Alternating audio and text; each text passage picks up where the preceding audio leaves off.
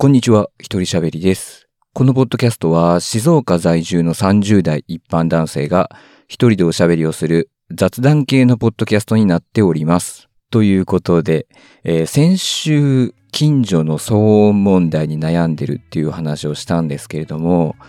結論から言いますと、えー解決しました。えー先週、あ、今週か。今週の日曜日に、えー解決しまして、お盆休みの期間はだいぶ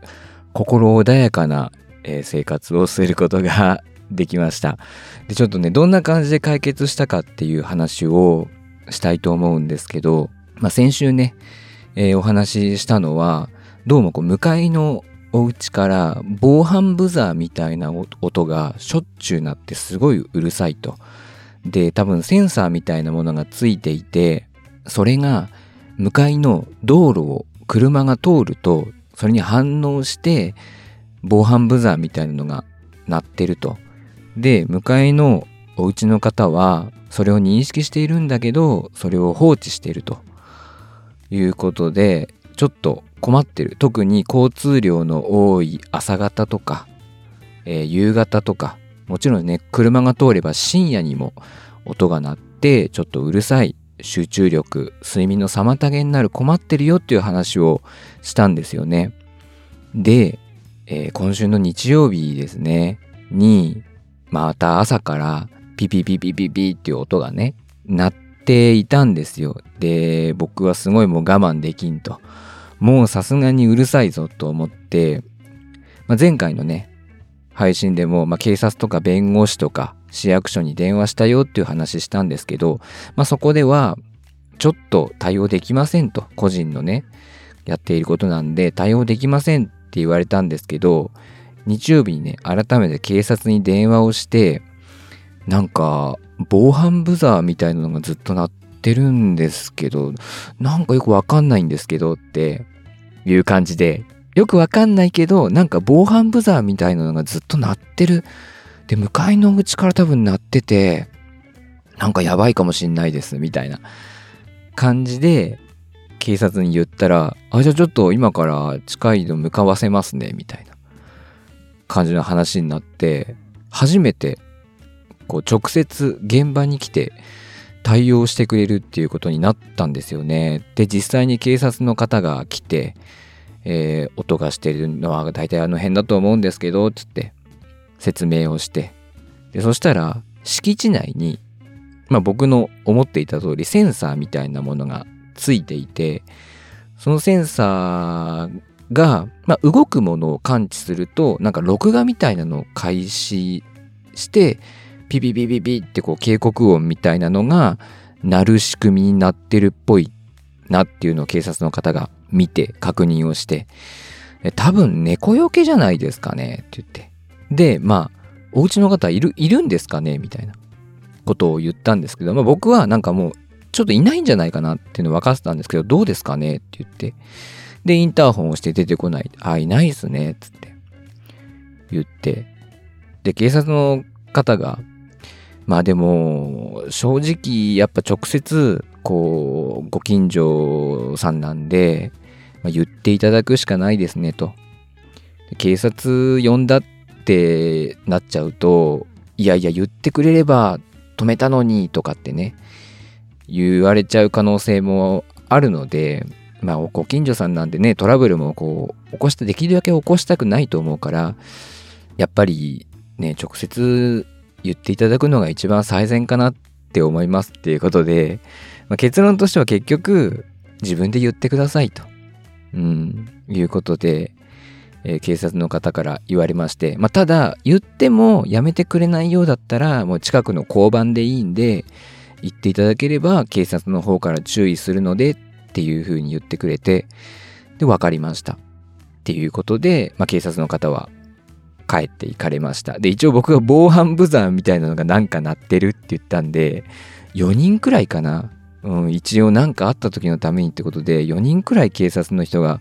来てくれたんですけど、なんか皆さん、すごく丁寧に対応してくれて、なんかね、警察の方っていうとなんかちょっと雑なってったら変だけど、なんか偉そうにする人とかも結構いるイメージが僕にはあったんですけど、なんか皆さんすごく丁寧に対応してくれて、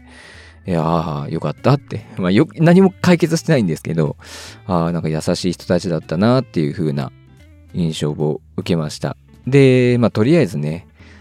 音の原因、まあ音の原因が分かったところでって感じなんですけど、まあとにかく自分で言ってくれってことなんで、まあ言うしかないなっていうことになって。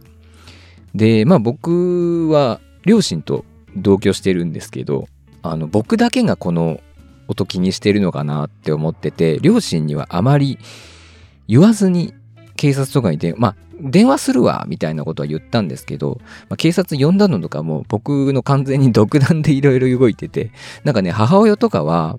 鳥の鳴き声だと思ってたみたいな感じで、で、父親は気にしてたらしいんですけど、なんか特に何も言ってなくて、なんか気にしてるの僕だけなのかな、僕だけなのかなってずっと思ってて、それで悩んでたのもあったんですけど、まあ、あの、警察とかにいろいろ電話をして、あの、両親にも僕が相当気にしてたんだなっていうのが伝わって、で、まあ、直接ね、まあ、言いに行くしかないよっていうことになったら、僕はね、もう自分で言いに行こうと思っていたんですけど、まあ、母親が唯一その迎えの方と面識があったんです。その面識って言っても、まあ、その家の前で会えば挨拶するし、ちょっと話もするしみたいな感じで面識があったんですよ。で、僕はもう全然面識がないんです。近近いのに あの、至近距離でお互い顔を合わせたこともないし、挨拶交わしたこともないし、もうそういう状態だったんですよ。なので、僕が行っちゃうと、向こうからすると、全、まあ、知らないわけじゃないけど、本当に初めて顔を見るようなやつが来て、ちょっとうるさいので止めてくれませんかみたいなことを言いに行く形になるんですよね。まあなので、それはちょっと感じが悪いんじゃないかっていうことで、母親が言った方がいいんじゃないかっていうことに、まあ家族間でなりまして、で、うちの母親も行く、全然いいよ、行くよ、っつって言ってくれたんで、じゃあお願いしますと、一番こう、穏便にというか、一番丸く収まる感じにするのであれば、まあ母親に言ってもらうのが唯一ね、挨拶かまして、挨拶も交わしてて、おしゃべりもしてる母に言ってもらった方がいいということになりまして、まあ、僕の母親がね、まあ、お迎えの方に、何ですかあれはって 言いに行ってもらうことになりました。で、迎えの方がね、夕方頃に帰ってきて、で、うちの母が6時半過ぎくらいかな、に、まあ行きまして、お話をしたらしくて、で、帰ってきまして、で、僕もね、何かあったらすぐに僕が出ていけるようにと思って、もう玄関の前でずっと待機してたんですけど、まあ、5分ぐらいで母が帰ってきまして、そしたらピピピピピって鳴ってるやつの電源を切ってくれたっていうことで、えー、それで一応その時点で今回の騒音問題は解決をしました。で、まあ母がね、その迎えのおじさんなんですけど、おじさんにあれ何なんですかっていう話をしたら、鳥よけらしいんですよね。だから、鳥よけだからもう何回も何回も鳴らしてたっていう。その動くものに反応してピピピピピピって鳴らしてたと。で、なんか鳥が嫌がるような電磁波、電磁波じゃない超音波みたいなのを鳴らしてたっていうことらしいんですよね。だからずっと鳴ってたらしいんですよ。ピーピーピーピー。もうほんとうるさくて。ピピピピピピピピピピって。で、この音がね、なんか不思議なもんで、窓を閉めてると結構聞こえなくなるんですよ。窓を閉めてると結構聞こえないから、おじさん自身も窓閉めてるから、なんか夜とかなってもそんな気にならないらしいんですよね。でも僕、夜は窓開けて寝てるんですよ。エアコンとかだと空気乾燥しちゃったりとかするのが嫌なんで僕、窓開けて寝てるんですよね。だから夜になるとめっちゃ気になるし、あの、休みの日の日中も、あの、扇風機のをも近くに置いて窓開けて過ごしてたので、めっちゃ音聞こえるんですよね。だから、なんかおじさんも、あ、普段から窓開けてるの？みたいな。窓開けてるの？っていう感じだったらしいです。で、ただ、まあ、あのー、言ってくれれば全然止めたよっていう感じで、あの、全然そんなね、なんか嫌な感じではなく、あのー、言ったら気さくに止めてくれたっていうことだったんで、ほんと良かったです。うん、で、まあ、母親が、あのー、ちょっとね、缶詰を 持って行って そう。で、それでまあ丸くね、収まったんですけど、いや、良かったです。だから僕がね、ちょっとこう、その、ね、お迎えのおじさんに対して、勝手にこう、怖い印象を持っていて、なんかよくわからない人、怖い人、危ない人、みたいな、嫌なやつ、みたいなね、印象を持っていたので、もう警察呼ぶわ、みたいな感じになっちゃったんですけど、母がね、言うには別にね怖い悪い人じゃないんだよっていうようなことをね言ったんであやっぱそうまあそうだよねっ つって。そう言って。まあなんかこうなんていうのかな。なんかわからない知らないっていうのがねちょっとやっぱり人間それが逆にちょっと恐怖心だったりうーんなんか嫌なイメージにつながってしまうなっていうのをつくづく感じましたね。だから最初からちょっと何ですか？何なんですか？あれつってね、止めてくださいっていうことを言っていれば多分止めてくれただろうし、まあ僕も悩むこともね、なかったんでしょうけど、まあなんだかんだあって、まあ直接言って止めてもらえるっていうことになりました。うん。そう。で、なんで僕がその、迎えのおじさんに悪いイメージを持ってたのかっていうと、どうもね、うちの父親が、迎えのおじさんのことをすごく嫌ってたんですよね。なんか、初めて会った時に、タメ口で話しかけられたらしくて おいって言われたらしいんですよ。おいって言われて、あんたって言われたらしいんですよね。それがどうも気に入らなかったらしくて、うちの父親は。それですごくね、その、迎えのおじさんのことを悪く言ってたんですよね。その影響もあったんで、なんか悪い人なんだろうな、嫌な人なんだろうなって思ったんですけど、まあ、たまにこう、なんだろうな、友達とかが来て喋ってるの聞こえてくるんですよ、おじさんが。友達とかが来て喋ってる声が聞こえてくるんですけど、別になんか嫌な感じじゃない。なんか声でかくてさ、なんかちょっと威圧感あるような声をね、喋り方してるけど、別に嫌な感じではない。オラついてるわけでもないし、まあ悪い人ではないんだろうなっていうふうに思ってて、まあ母もね、別に悪い人じゃないんだよって言って、お父さんはすごい嫌ってってるけどね、つって 言ってたんで。うん、まあなんかこう、コミュニケーションを取ればさ、うん、そんなに悪い人なんてなかなかいないよなっていうふうに思いました。うん。だからやっぱ僕もね、近所の方とのコミュニケーションっていうのをね、すごく大事にしていかなきゃいけないなって。だからこういう時にさ、コミュニケーションが取れてればさ、何々さ、あの音何？ちょっとうるさいんだけど、みたいなことを軽く言えるじゃないですか。でも、結局ね、コミュニケーションが取れてないから今回僕一人で悩んでたわけで。うん、だからそういうのがすごく大事だなっていうふうに思いましたね。で、まああれから、まあね、数日経ちますけど、全然音もしなくなったので、本当に良かったです。お盆休みも、だいぶ、あの、穏やかな うん、気持ちで過ごせました。というわけで騒音トラブルが解決したお話でした。はい。で、最近ね、僕、いろんな、こう、ものを購入しているんですよ。その、いろんなものを購入してるっていうと、なんか、ただの物欲を、なんか満たしてるだけな感じしちゃいますけど、なんかこう、使うものをね、またこう、いろいろこだわって選びたいな。なんかもうこれをずっと使っていこうって決めていきたいなっっていうふうに思っていて、先週ね、先週の配信ではこれパンツの話、下着の話をしましたけど、まあ、今回またちょっとこれって決めたのがあって、それが、まあ、歯ブラシと、えー、歯磨き粉ですね。を、まあここ数ヶ月、えー、いろいろ探して、試してとかやってました。で、ようやくね、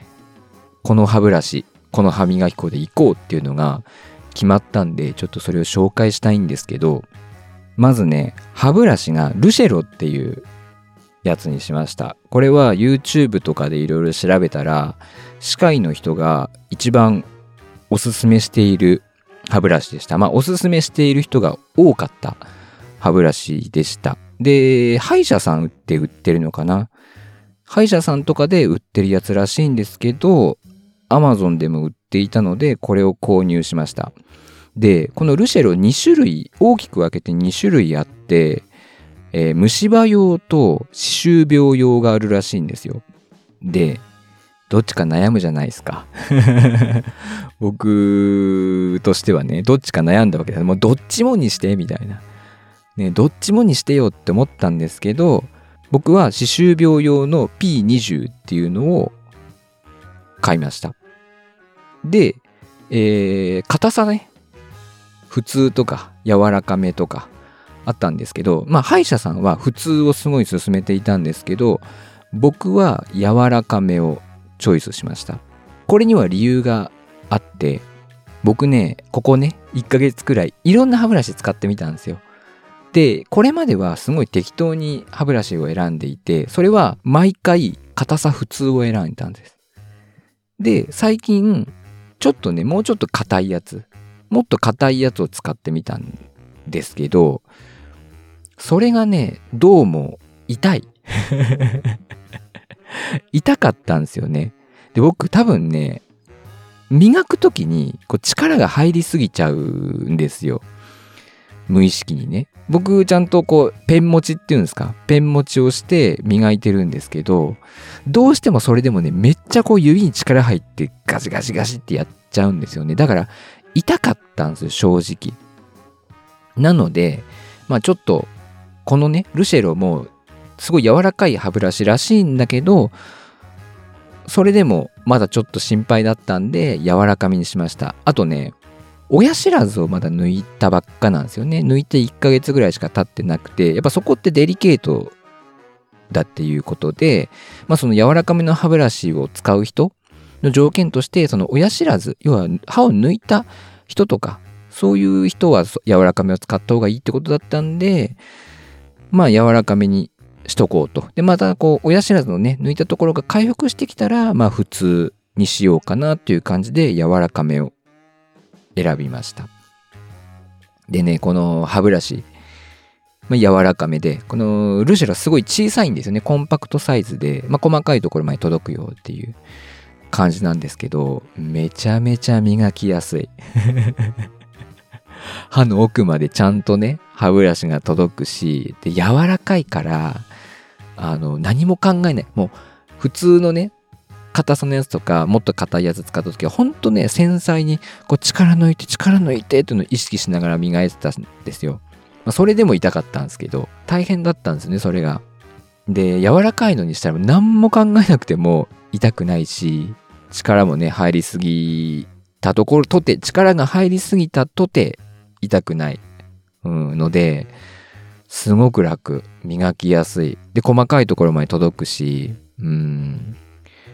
すごくいいです。柔らかい歯ブラシ。ただ、その、一応ね、硬い歯ブラシ、柔らかい歯ブラシ、メリット、デメリットあって、硬い歯ブラシの方が、こう、汚れが取れるよって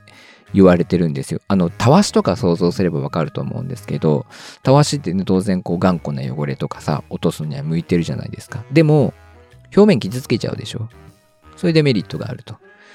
で、逆に柔らかいのは、ちょっとこう、汚れを落とす力が、まあ、弱いってことになるのかなっていう感じなんですけどね。ただ、こう、歯茎とかに対してすごく優しいということなんですけど、うん、どうなんでしょうね。なんか僕別に柔らかい歯ブラシでもちゃんと汚れは落ちてると思うんですけど。落とすべき汚れは。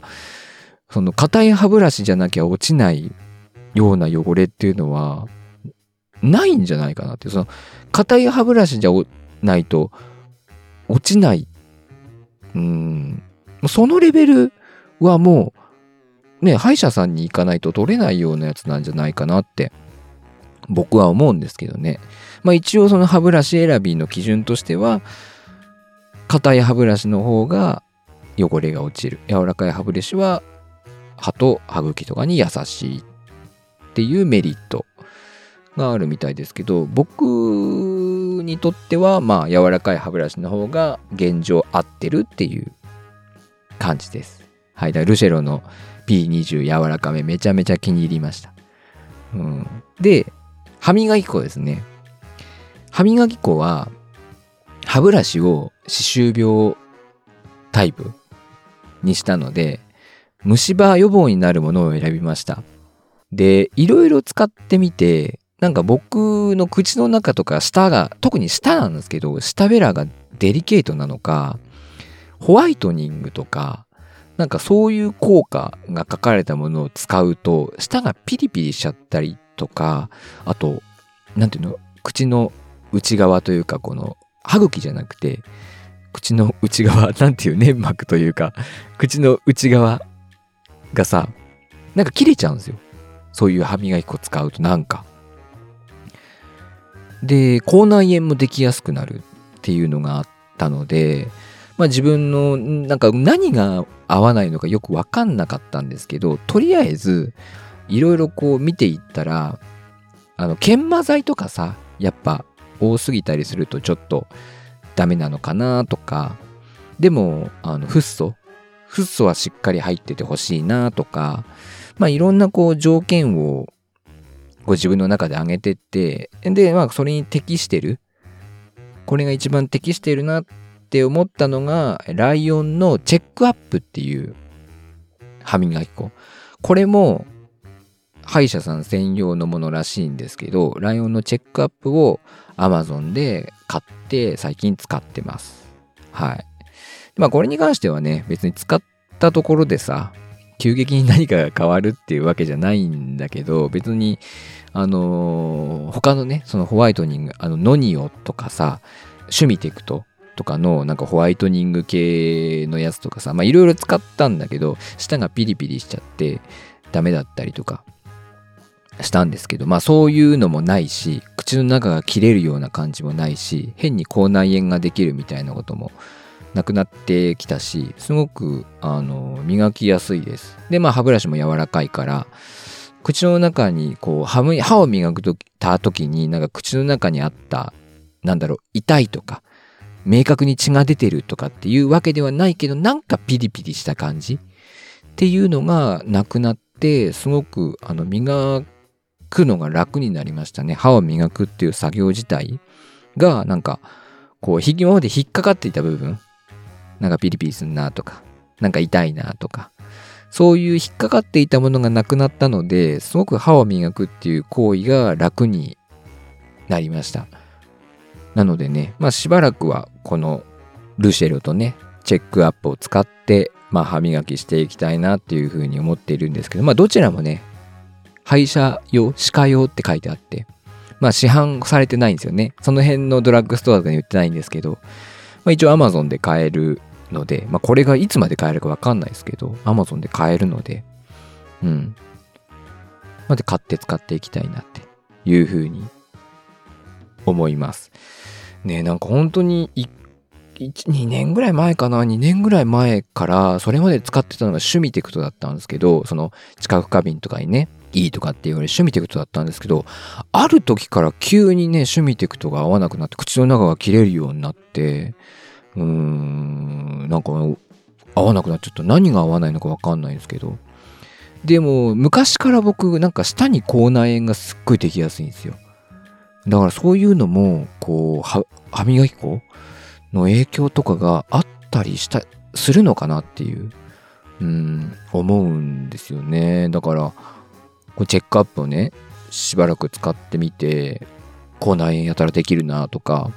そういうことがなければいいんですけどね、一応このね、チェックアップ使う前に、石鹸歯磨きっていうのを使ったんですよ。シャボン玉石鹸の石鹸歯磨きっていうのを使ったんですけど、それ使ってる時はね、口内炎も全然できないし、まあ当然口の中が切れてるような感覚もなくて、うん、良かったですね。まあ、なんて言うんだろう。刺激の強いようなものが入ってないんですよ、石鹸歯磨きって。まあ、研磨剤は入ってるんですけど、でも、悪いものが入ってないっていうか 感じなんですよね。だからほんと口の中に対してすごく刺激がなくて、良かったんですけど、だかフッ素とかが入ってないので、まあ、虫歯予防の観点からいくとちょっと物足りないかなって思ったんで、一応チェックアップの方にしたという感じです。まあチェックアップと石鹸歯磨き、まあ、併用するような形でね、また、硬い歯ブラシと柔らかい歯ブラシも、こう、状況によって使い分けるような感じで使っていきたいなっていうふうに思ってます。で、もう一個、この歯磨き粉のをね、いろいろ選ぶ、歯ブラシ、歯磨き粉を選ぶときに、さ、使ったのがあって、なんか、ノニオの下磨きジェル、下磨きの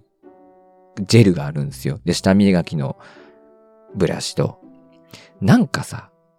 あれ使ったらさ、いて、痛いんですよね。昔使ってたやつ全然痛くなかったんだけど、なんかノニオのやつ使ったらめちゃくちゃ痛かったんですよね。で、最悪だったのが、ノニオのそのジェルつけて、下ブラシ、ほんと軽くっすよ。パッパッパってやる感じ。あんまやると絶対傷ついちゃうから、パッパッパってやった感じ。で、その後にノニオのホワイトニング歯磨き粉を使って磨いたら、舌がもう火傷したみたいな感じになっちゃって、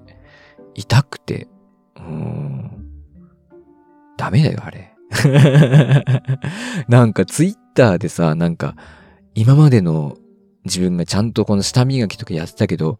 全然ダメだっていうのに気がついたみたいなツイート見てさ、ほえーと思って、そう、こんなすごいのあるんだ。じゃあ、どんなもんなんだろうって思って使ってみたんだけど、別になんかすげえ変わるかっつったらなかった。うーん。普通に、なんも特に変わんないっす。なんも特に変わんないっす。で、なんかね、舌とかもさ、こう、口臭の原因とか言うじゃない。あれもさ、ガムとか噛んでると取れるよね。で、僕いろいろ調べたんですけど、やっぱちゃんとこう口を動かして、唾液を出して噛んだりとかして、こう口を動かしてれば、なんか取れるらしいんですよ。あの、舌についてる白いやつって勝手に取れてくるらしいんですよ。だから、あんまし舌磨きはしない方がいい。もちろん、していいんだけど、あんま熱心にしない、しない方がいいし、それで口をこう動かしていれば自然と取れていくものだから、で、たまにこうケアするくらいがいいよっていう風にあの言われてたので、僕はもうあのガムを噛みます。ガム噛んで時々ケアするくらいにします。でも少なくともね、ノニオのあのジェル、まあ、ジェルが悪いのか、歯磨き粉が悪いのかなんとも言えないんだけど、ノニオは僕合わなかった。うん、余分なものが多分すんごいたくさん入ってんだと思う。うん、安いしね。あんま合わなかったですね。だから僕もチェックアップでいきます。ライオン最高 はい。というわけで今回はこの辺で終わりたいと思います。このポッドキャストは皆様からのご意見、ご感想をお待ちしております。詳細欄にありますメールアドレスおよびメールフォームから送っていただけますと嬉しいです。最近あんまり、あの、いただけてないので、もしよかったらなんか送ってください。はい。というわけで今回はこの辺で終わりたいと思います。一人喋りでした。バイバイ。